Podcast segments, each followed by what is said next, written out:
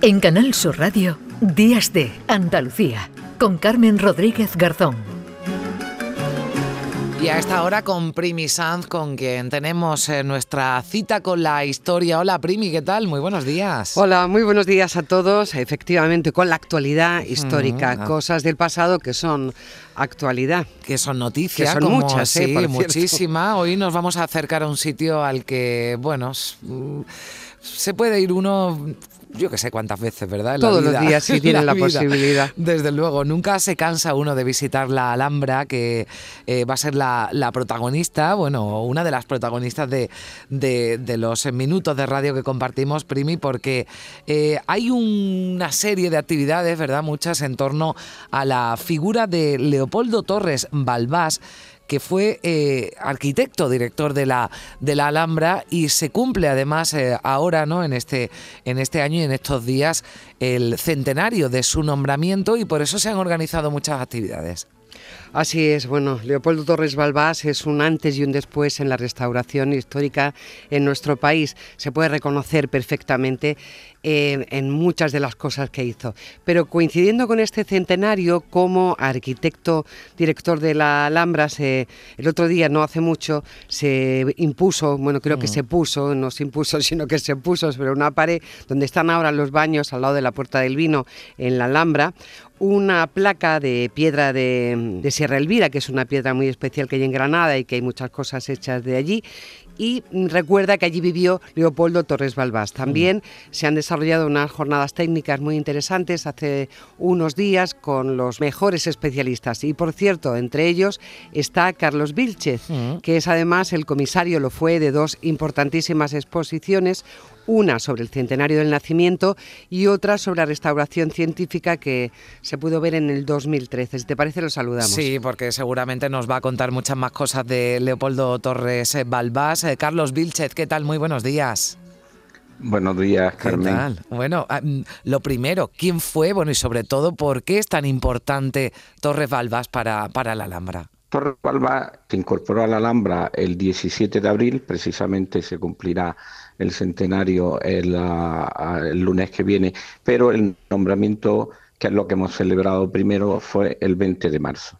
En la Alhambra había un problema de organización y eh, habían preparado un plan de conservación el eh, arquitecto inspector del ministerio, Ricardo Velázquez Bosco, que trabajó también en- por toda España y Andalucía, por ejemplo, en Medina Sara y en, en la mezquita de Córdoba. Y ese plan no se llevaba a cabo porque el arquitecto anterior no eh, lo desarrollaba. Leopoldo Torres Balbás viene con una mentalidad absolutamente científica, con una nueva mentalidad de la restauración conservadora, que huye de la restauración Ay, integral que en el romanticismo y en el siglo XIX. Con lo cual, lo más importante que tenemos es que él introduce la restauración conservadora, respetuosa absolutamente con los materiales, con la- los aspectos, con los edificios y no la idea romántica en la que había bastante de invención. Carlos, eso, no inventarse cosas, sino simplemente conservar lo, lo que hay. Fue esa lucha, ¿no?, entre la- lo que era la restauración, o sea, esto, este trozo falta, yo lo vuelvo a poner, no digo que esto es actual, y la conservación, que es un poco lo que podemos ver en el Partal, allí en, la Alhambra, ¿no?, lo que hizo Torres Balbás. Sí, él cuando entra en la Alhambra encuentra varias zonas en ruina, por desgracia. Machuca, el Partal y el Patio del Arén. Él inmediatamente se pone a consolidar todo. Y luego, utilizando materiales modernos en las partes sustentantes que no se ven y materiales eh, tradicionales, el ladrillo, la yesería, en los materiales que eh, madera que se utilizaban en la época nazarí y, y consolida todo. En el Partal, además, él mm, comprueba que eh, en el siglo XIX se había dividido porque se había vendido a un particular todo lo que era el pórtico eh, tapiado porque se divide, como era alto, en dos plantas, es decir, al convertirlo en una vivienda. Más adelante, lo que él ve, eh, la decoración que hay en este pórtico, en árabe, precisamente, Burtul significa uh, pórtico, con lo cual hemos conservado esa etimología, tenemos esa suerte. él, eh, viendo que los arcos, el arco central era de yesería maciza, se conservó siempre por suerte, los laterales eran de sepca, es decir, de una trama rómbica con decoración ah, de eh, vegetal, se han perdido.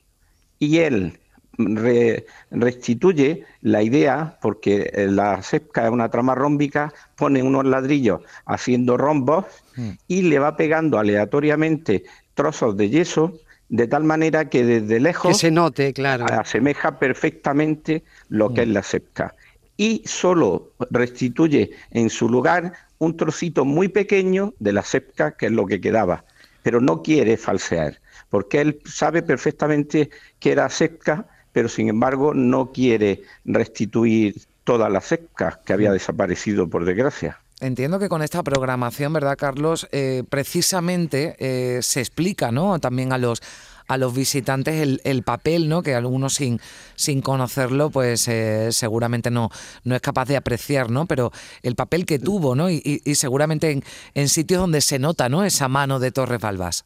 Sí, tenemos, hemos pensado, en vez de repetir una gran exposición que yo dirigí, la de 1988, la de 2013 no la dirigí yo, pero fue Alfonso Muñoz Cosme y eh, algo también haría Carlos también en esa exposición. Bueno, yo participé en la cuestión teórica y la ah, hemos pensado en un lugar de paso, es decir, a la entrada de, las habitaciones de Carlos V que están en la parte posterior del patio de Lindaraja, hay ahí un paso obligado que es el despacho del emperador en el que todos los visitantes tienen que pasar.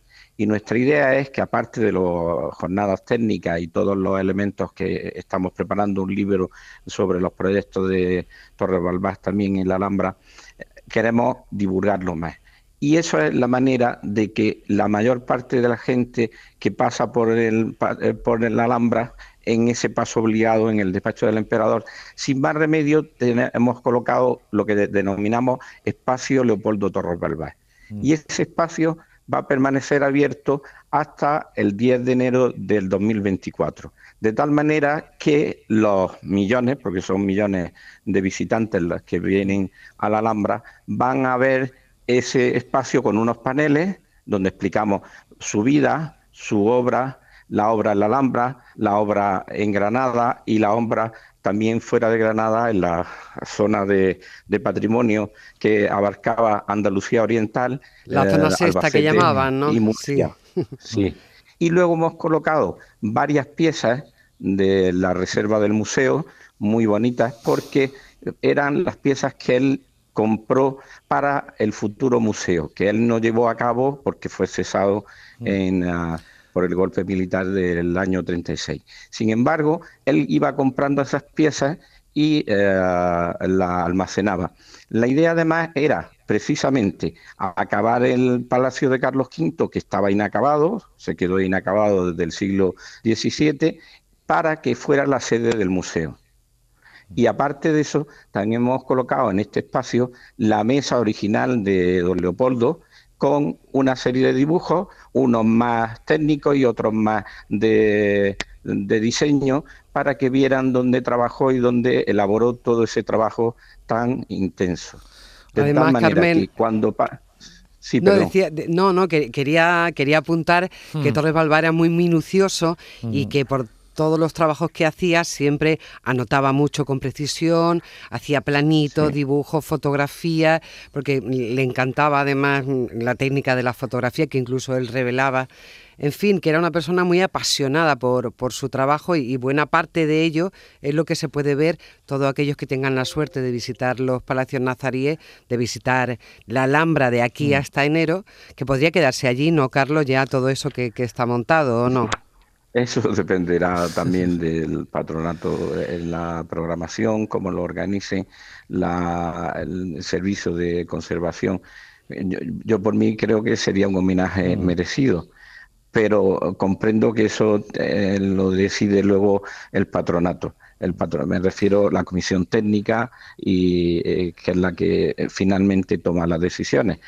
Yo propuse a la directora, a Rocío Díaz, que ha cambiado de puesto hace muy poco tiempo, eh, un, programa mm, amplio en octubre y a partir de eso hemos ido elaborando y en ese programa pues incluía ese espacio Torres Balbás, pero claro, por ahora el tiempo está limitado. Yo creo que Torres Balbás se merece ese espacio sin lugar a dudas pero también eh, hemos eh, decidido el patronato y decidimos que se pusiera la placa para que quedara constancia de la fecha 20 de eh, marzo de, 1923, 20 de marzo de 2023. Hmm. Bueno, en 1936 lo apuntabas, ¿no? Eh, bueno, por la, la guerra civil. Le coge además, ¿no? Porque, bueno, fue cesado, pero en realidad no estaba ni en Granada, donde no quiso, no quiso regresar, ¿no, Carlos? Para, para evitar ser, eh, ser fusilado, ¿no? Sí, sí, realmente su primera mujer lo, sabe que está en Soria con sus alumnos de, arquitectura de la Escuela de, Arquitectura de Madrid y le dice Leopoldo no vuelva porque Granada es una, está en una situación muy inestable. Los primeros meses fueron terribles y ya sabemos, por ejemplo, personas como García Lorca que nunca imaginaba mm. que iba a volver a su tierra para ser fusilado probablemente, igual que fueron fusilados otros intelectuales en ese momento de, descontrol real, ¿no? Es decir, de venganza, de descontrol, de odio, pues probablemente Leopoldo Terra Balbás hubiera sido uno de los fusilados. Bueno, pues hoy gracias a Dios no, no, no, no volvió. Bueno, no volvió, pero, pero vivió una, una, persecución muy especial. Pero bueno, eso ya sería otra historia. Lo que, lo que es muy bueno es que él, como escribía todo, en su diario personal también expresó esa amargura y esa decepción por, por Granada y esos textos se recuperaron no hace mucho, en el año 2010.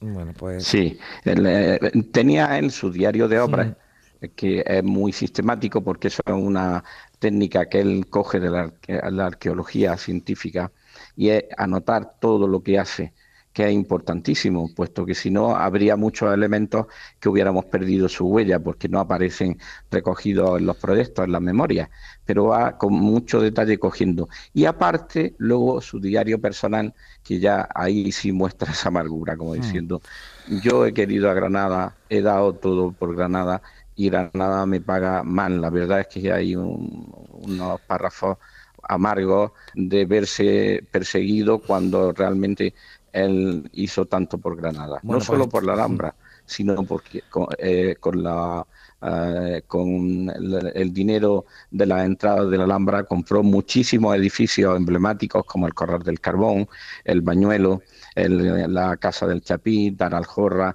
y otros edificios que se salvaron gracias a que él, eh, como arquitecto de zona, que lo nombraron en 1929, adquirió todos esos, todos esos edificios y los restauró. Pues esperemos que donde, donde, donde esté, bueno, pueda haber ahora ese reconocimiento en esta eh, programación especial con motivo del centenario del nombramiento de Leopoldo Torres Balbás como arquitecto director de la, de la Alhambra. Carlos Vilche, muchísimas gracias por estar con nosotros. Un saludo. Un abrazo y muchísimas gracias por divulgar la figura de Leopoldo Torres Balbás. Primi, un abrazo fuerte. Un abrazo fuerte, que tengáis todo muy buen sábado. Igualmente. En Canal Sur Radio, Días de Andalucía.